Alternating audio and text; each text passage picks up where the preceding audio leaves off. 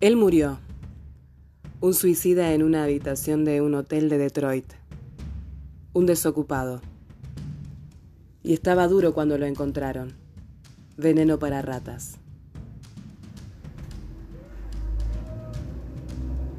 Yo era encargado del lugar entonces, tratando de cobrar los alquileres y sacando la basura. Me quedé ahí y los miré clavarle una aguja. Sus ojos estaban muy abiertos y uno de ellos los cerró. Y entonces la aguja comenzó a funcionar.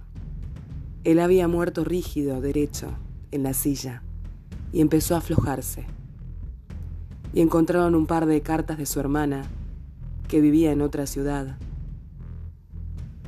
Lo tiraron sobre una camilla y se lo llevaron.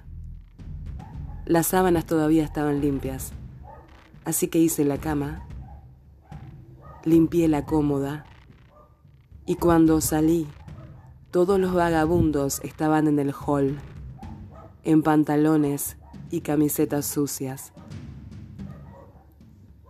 necesitando afeitarse y algo para tomar. Y les dije, está bien, está bien, monos, desaparezcan del hall, ir en mi vista. Un hombre murió, señor. Era nuestro amigo, dijo uno de ellos. Era Benny. Está bien, Benny, le dije. Tenés solamente una noche más para pagar el alquiler.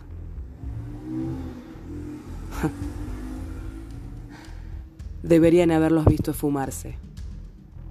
La muerte no importa un carajo cuando necesitas un lugar para dormir.